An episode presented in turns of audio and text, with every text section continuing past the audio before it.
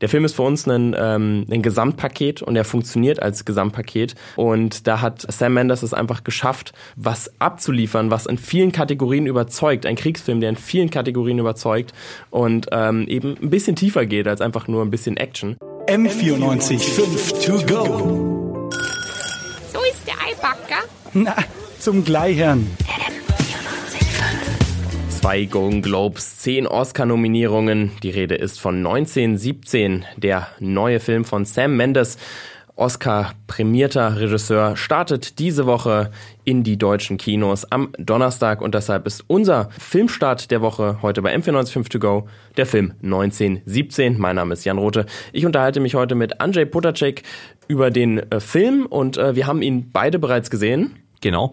Ähm, wir haben ihn beide bereits gesehen und ich glaube, wir waren beide relativ begeistert von diesem Film. So viel können wir schon mal vorwegnehmen. Anjay, du wirst die M945 Oscar-Nacht, die es übrigens auch geben wird vom 9. auf den 10. Februar, äh, bei uns live moderieren. Deswegen kannst du uns da auch schon mal deine Einblicke natürlich noch ein bisschen genauer mitgeben. Genau, also der Film ist ja insgesamt für zehn Academy Awards für die Oscars nominiert, natürlich auch in der wichtigsten Kategorie bester Film, aber auch in den Kategorien beste Regie für Sam Mendes, das beste Originaldrehbuch, beste Kamera, bester Tonschnitt, bester Ton, bestes Szenenbild, beste Filmmusik, bestes Make-up und Frisuren und besten visuelle Effekte. Ähm, das heißt, eine sehr, sehr breite ähm, Bandbreite. Da kommen wir dann gleich noch ein bisschen genauer zu. Kurz mal zum Allgemeinen. Eben Regie Sam Mendes, ähm, bereits einen Oscar für seinen ersten Film für American Beauty bekommen. Jetzt die James Bond Filme Skyfall und Spectre gemacht. Ähm, und äh, 110 Minuten wird der Film dauern. Und er hat eben schon zwei Golden Globes äh, gewonnen, unter anderem als bester Film, das Drama und eben die beste Regie für Sam Mendes. Die beste Filmmusik in dem Falle nur nominiert gewesen. Kommen wir mal erst zur Handlung. Du hast es ja gerade schon, schon grob angesprochen. Ähm, ich meine, der Film heißt 1917 und er spielt eben während dem äh, Ersten Weltkrieg im Jahr 1917 und äh, zwar im Frühling im Norden Frankreichs und die Handlung ist eigentlich sehr, sehr schnell zusammengefasst. Die ist sehr, sehr simpel, denn bei der Handlung werden zwei britische Soldaten begleitet, wie sie eigentlich nur von Punkt A zu Punkt B kommen, eigentlich relativ simpel, doch das Problem ist, wie es im Ersten Weltkrieg so ist, du kommst nicht einfach von Punkt A zu Punkt B. Denn äh, die beiden britischen Soldaten, äh, Blake und Schofield, äh, müssen eben auch durch ähm, das Niemandsland, durch die deutschen Gräben und so weiter und so fort. Durch die Feinde tatsächlich. Genau, durch die feindlichen Gräben äh, zu einem anderen, zu einer anderen Division, um die vor einem geplanten Angriff zu warnen, also einem eigenen geplanten Angriff zu warnen, weil es doch ein Fall ist, ähm, von den deutschen, ist. genau, ein Hinterhalt der deutschen Truppen. Ähm, also da würden 1600 britische Soldaten bei dem Angriff draufgehen und Blake und Schofield müssen eben rechtzeitig zu dieser Division gelangen, um da ähm, den Befehl durchzugeben, diesen Angriff doch bitte zu unterlassen, ansonsten sterben da 1600 Soldaten. Muss man auch dazu sagen, ähm, Telefon und Co. funktioniert nicht, der Feind hat die Leitungen gekappt und äh, deswegen übernehmen die beiden das. Sie haben nur wenige Stunden Zeit, also so am Nachmittag des Tages, wo es beginnt, sozusagen, müssen sie es bis spätestens dem Morgengrauen des nächsten Tages genau. überbracht haben, weil da soll der Angriff stattfinden. Und äh, deswegen ist die Handlung des Films äh, ja, dauert nur wenige Stunden und auch der Film erzählt eben 110 Minuten und diese 110 Minuten sind auch eigentlich das, was in dem Film passiert. Denn der Film ist als eine Art One-Shot gedreht, um mal direkt jetzt von der Handlung den nächsten Schritt zu gehen. Genau, ist, dieses äh, Film ist eine einzige lange Szene, also man kommt da wirklich in Echtzeit mit Blake und Schofield, den beiden Hauptfiguren mit.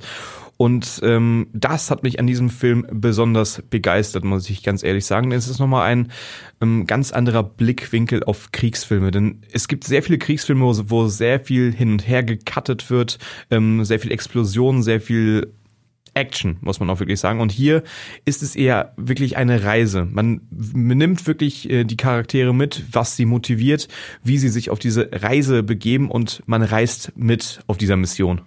Genau, und man äh, muss aber auch dazu sagen, klar wurden die 110 Minuten nicht am Stück gedreht. Es gibt zwei, drei unsichtbare Schnitte, ähm, wie man das nennt. Zum Beispiel, wenn ähm, sich die Charaktere, die die Hauptfiguren in äh, ja ein ein anderes äh, ja in einen zum Beispiel in einen Bunker begeben. Dann genau, gehen sie in einen dunklen Raum und dann ähm, wird dementsprechend diese Dunkelheit kurz genutzt, um einen Cut beispielsweise einzufügen. Ähm, aber das fällt einem nicht wirklich auf. Äh, an einer Stelle hat ein Charakter mal äh, recht lange ähm, ja verliert das Bewusstsein Und dann ist es wirklich so, dass im Kino bestimmt 10, 15 Sekunden schwarze, schwarzer Bildschirm war. Und ich saß im Kino und hatte kurz so das Gefühl, ist da jetzt gerade was kaputt oder ist jetzt zu Ende oder was da los?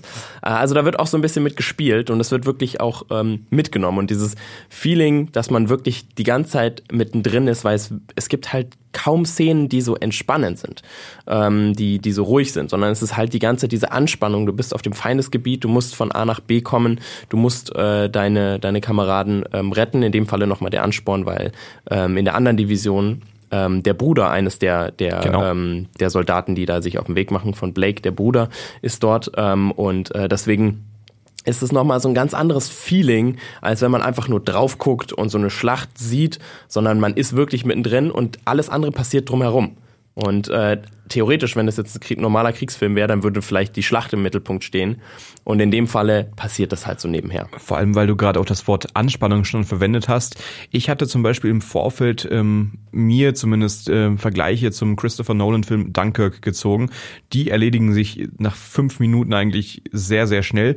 Aber auch da, weil Dunkirk wird zum Beispiel mit der Musik sehr viel gespielt, um da Anspannung zu schaffen. Und hier wird die Anspannung ähm, sehr eben durch diesen Zeitdruck, der auf beiden Charakteren lastet, geschaffen. Und man versetzt sich wirklich in diese Story rein sie müssen das jetzt schaffen, weil ansonsten sterben da wirklich 1600 Leute in dem Film und so bekommt man eben diese Anspannung rein und wird emotional in diesen Film gezogen. Dann lass doch ganz kurz über den Soundtrack reden, wenn du es jetzt schon angesprochen hast. Äh, bei mir ist tatsächlich schon ein bisschen länger her, dass ich den Film gesehen habe. Ich war in der englischen Pressevorführung, die war vor knapp äh, anderthalb Monaten. Du warst jetzt vor wenigen Tagen im Genau, Kino. Ähm, und dennoch muss ich sagen, dass mir der Soundtrack im Kopf geblieben ist und ich mir, seit ich den damals geguckt habe, schon ganz oben auf meine To-Do-Liste gesetzt habe, den Soundtrack runterzuladen, sobald er dann da ist. Und ich habe ihn mir jetzt runtergeladen, ich habe ihn super viel schon gehört und der ist einfach, der ist einfach genial. Also der Thomas Newman hat hier grandios abgeliefert und einen tollen Soundtrack ähm, äh, generiert. Und es ist auch wirklich so, dass der sehr smooth ineinander übergeht. Also ich habe die Lieder alle hintereinander gehört und es gibt dann einen, ähm, der so gegen Ende so diese Highlight-Szene ist und der Track heißt 1600 Men und der führt richtig zu Gänsehaut. Und das muss man sagen, das ist wirklich gut untermalt, aber nicht so, dass es vom Film ablenkt. Also es ist ja oftmals, wenn man jetzt Inception oder sowas im Kopf hat mit eindrucksvollen Soundtracks, da dröhnt es ja richtig. Aber das bei diesem Film untermalt der Soundtrack viel mehr. Er steht nicht so sehr für sich selber, er untermalt. Und ähm, dadurch ist es so, dass trotzdem noch die Handlung und das, was passiert, im Vordergrund steht. Bin ich ganz bei dir. Ähm, er drängt sich eben nicht so sehr in den Vordergrund. Und auch bei der Szene, die du gerade erwähnt hast, bei dem Track, ich hatte persönlich Tränen in den Augen. So emotional nimmt er den mit. Bei den Golden Globes hat er ja gegen den Soundtrack von äh, Joker verloren, von äh, Hildur Gudnadottir. Ähm, das könnte auch bei den Oscars für mich ein sehr spannendes Rennen werden zwischen diesen beiden Filmen. Genau, wobei die eher schwerer zu vergleichen sind, was die Soundtracks auch angeht. Ähm, bei Joker steht der, oder ist der Soundtrack ja noch ein bisschen prägnanter und steht ein bisschen mehr für sich. Ähm, kommen wir mal kurz zu den Schauspielern ähm, des, des Ganzen. Wir haben hier äh, die Hauptfiguren, ähm, George McKay und Dean Charles Chapman. George McKay war für mich jetzt eher noch unbekannt, ähm, hat noch keine größeren Rollen, keine größeren Rollen bisher gehabt, aber Dean Charles Chapman natürlich vielen ein Begriff als äh, Tommen, äh, Tommen Baratheon aus Game of Thrones. Ähm, Den ich tatsächlich auch nicht sofort wiedererkannt habe. Ich hatte, doch. Ich hatte vorher auch die äh. Cast-List äh, mir durchgegangen. Ich habe ihn nicht wiedererkannt, muss ich ehrlich sagen. Aber in seinem Falle vielleicht gut. Äh, er, er, sie passen beide sehr, sehr gut in die ihre, ihre Soldatenrollen rein, spielen sehr authentisch, sehr emotional eben auch. Wir sagen ja beide, dass wir mitgenommen wurden von dem Film. Klar, es sind jetzt keine Charaktere, die man über Stunden kennenlernt, sondern man lernt die eben nur über einen sehr kurzen Zeitraum logischerweise kennen. Bisschen Hintergrundgeschichte kommt immer mal dazu, eben dem Bruder von einem und so weiter und so fort. Aber sehr, sehr gut gemacht. Ich war ein bisschen überrascht, äh, die Castlist, du hast sie gerade angesprochen, da fallen noch Namen wie Benedict Cumberbatch, Andrew Scott, Richard Madden und, und, und. Colin Firth ist auch mit dabei. Sind aber alles Charaktere oder es sind alles äh, Schauspieler, die nur ganz, ganz kurz in diesem Film zu sehen sind, weil sie halt wenige Figuren der ganz vielen sind, die vorkommen. Genau, also der Fokus des Films liegt ganz klar auf äh, George McKay und Dean Charles Chapman. Ähm, Finde ich auch gut so, um ganz ehrlich zu sein, denn du hast wirklich diese zwei Fixpunkte in diesem Film, an denen du dich halten kannst. Ähm, und ich habe zum Beispiel während des Films vergessen, oh mein Gott, da wird ja irgendwann noch ein Benedict Cumberbatch kommen. Und dann war ich plötzlich überrascht, als er dann onscreen war. Also das sind auch für mich immer wieder Elemente gekommen, aber Film unglaublich gut besetzt. Muss man auch sagen, dass das ähm, der Film ganz clever, äh, clever macht, indem er mit diesen bekannten Namen wirbt, aber die dann tatsächlich selbst alle zusammen vielleicht zehn Prozent der Screenzeit Wenn ausmachen. überhaupt. Wahrscheinlich sogar weniger. Ähm, nur damit jetzt niemand da reingeht, nur weil er großer Benedict Cumberbatch-Fan ist, ja. Benny Cumberbatch-Fan ist. Da wird man wahrscheinlich ein kleines bisschen enttäuscht werden. Ansonsten ähm, zur Authentizität, Authentizität, natürlich konnte ich dieses Wort nicht aussprechen. ähm, der Film ähm, sieht natürlich grandios aus. Also wir haben schon äh, angesprochen, was uns alles gut gefallen hat, aber das muss man auch sagen, was Schützengräben angeht, was Bunker angeht, was ähm, die Schlachtfelder angeht, ähm, das Ganze und dann auch noch so dieses Gefühl zu haben, du bist wirklich in einem Zug erlebst du das alles mit und siehst diese ganzen Gebiete. Das ist schon beeindruckend, wie das aufbereitet und vorbereitet wurde. Es ist äh, bemerkenswert, wie viel Vorbereitung da reingegangen ist und es ist für mich vielleicht sogar noch bemerkenswerter, wie gut das Altmeister Roger Deakins dann eingefangen hat mit der Kamera. Er hat ja vor einigen Jahren äh, den Oscar für beste Kamera bekommen für Blade Runner 2049 ähm, und auch in diesem Jahr für mich einer der ganz heißen Anwärter dieser Film, ähm, auch eben durch seine One-Shot-Grundidee ein visuelles Spektakel. Er sieht einfach unglaublich gut aus. Also das ist wirklich, äh, das hat wirklich gut funktioniert und deswegen können wir eben sagen, was wir eingangs äh, zu Beginn des, des Podcasts schon gesagt haben. Der Film ist für uns ein, ähm, ein Gesamtpaket und er funktioniert als Gesamtpaket ähm, und da hat äh, Sam Mendes es einfach geschafft, ähm, ja, was abzuliefern, was in vielen Kategorien überzeugt. Ein Kriegsfilm, der in vielen Kategorien überzeugt und ähm, eben ein bisschen tiefer geht als einfach nur ein bisschen Action.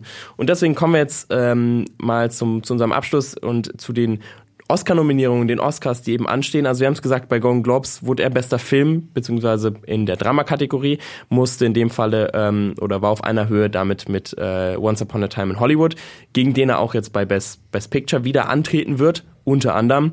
Da stehen ja noch einige andere zur Auswahl. Anjay, was ist deine Einschätzung? Hat er da eine Chance, das Ding zu gewinnen, den wichtigsten Oscar? Ich glaube, dieser Film wird auf jeden Fall die meisten Oscars in diesem Jahr holen, weil er auch technisch einfach überragend ist und ich da vor allem in den Kategorien keine Konkurrenz sehe. Meiner Meinung nach ist es auch für mich zumindest der bisher der beste Film des Jahres. Ähm, ich sehe auch sehr hohe Chancen, dass er diesen Preis holt. Natürlich gibt es auch noch andere Filme, die da mitspielen könnten. Eben auch, du hast schon angesprochen, Once Upon a Time in Hollywood, weil äh, dieser Tarantino-Film ja doch sehr auf Kritiker und Film-Nerds in Anführungszeichen zugeschnitten ist. Ähm, für die ist der Film sicherlich äh, nochmal spannender als äh, für einen durchschnittlichen Filmzuschauer.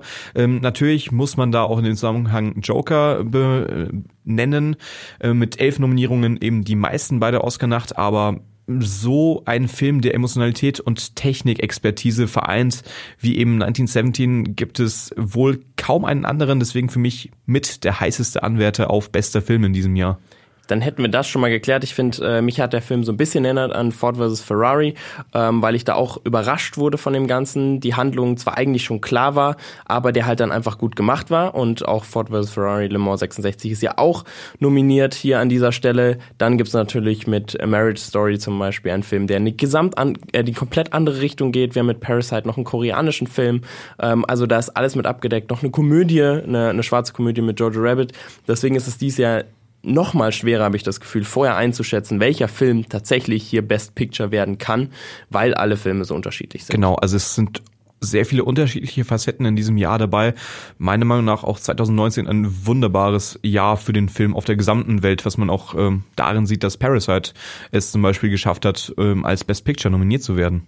Und bevor wir jetzt zu sehr in weitere Oscar-Gespräche abdriften, lassen wir es hierbei mit unserer äh, Review zu 1917. Wir sagen auf jeden Fall große Empfehlung, unabhängig ja. davon, dass er zehnmal Oscar nominiert ist, ähm, hat er uns auf jeden Fall zugesagt. Und ich muss auch sagen, da kann man auch reingehen, wenn man jetzt nicht so mega der Kriegsfilm-Fan ist sozusagen oder der Actionfilm-Fan, weil das ist ein Film, der auf vielen Ebenen berührt, auf vielen Ebenen funktioniert und äh, deswegen ist das auch ein Film, den sollte man und kann man sich auch wirklich im Kino angucken. Da soll man nicht warten, bis der auf Netflix nee, Auf jeden Fall im Kino anschauen, weil nur so kann man sich vor allem von den Sinneseindrücken richtig gut ähm, berieseln lassen. Also man kriegt es auf einem kleinen Bildschirm gar nicht mal so sehr mit, wie grandios, also wie groß dieser Film angelegt ist.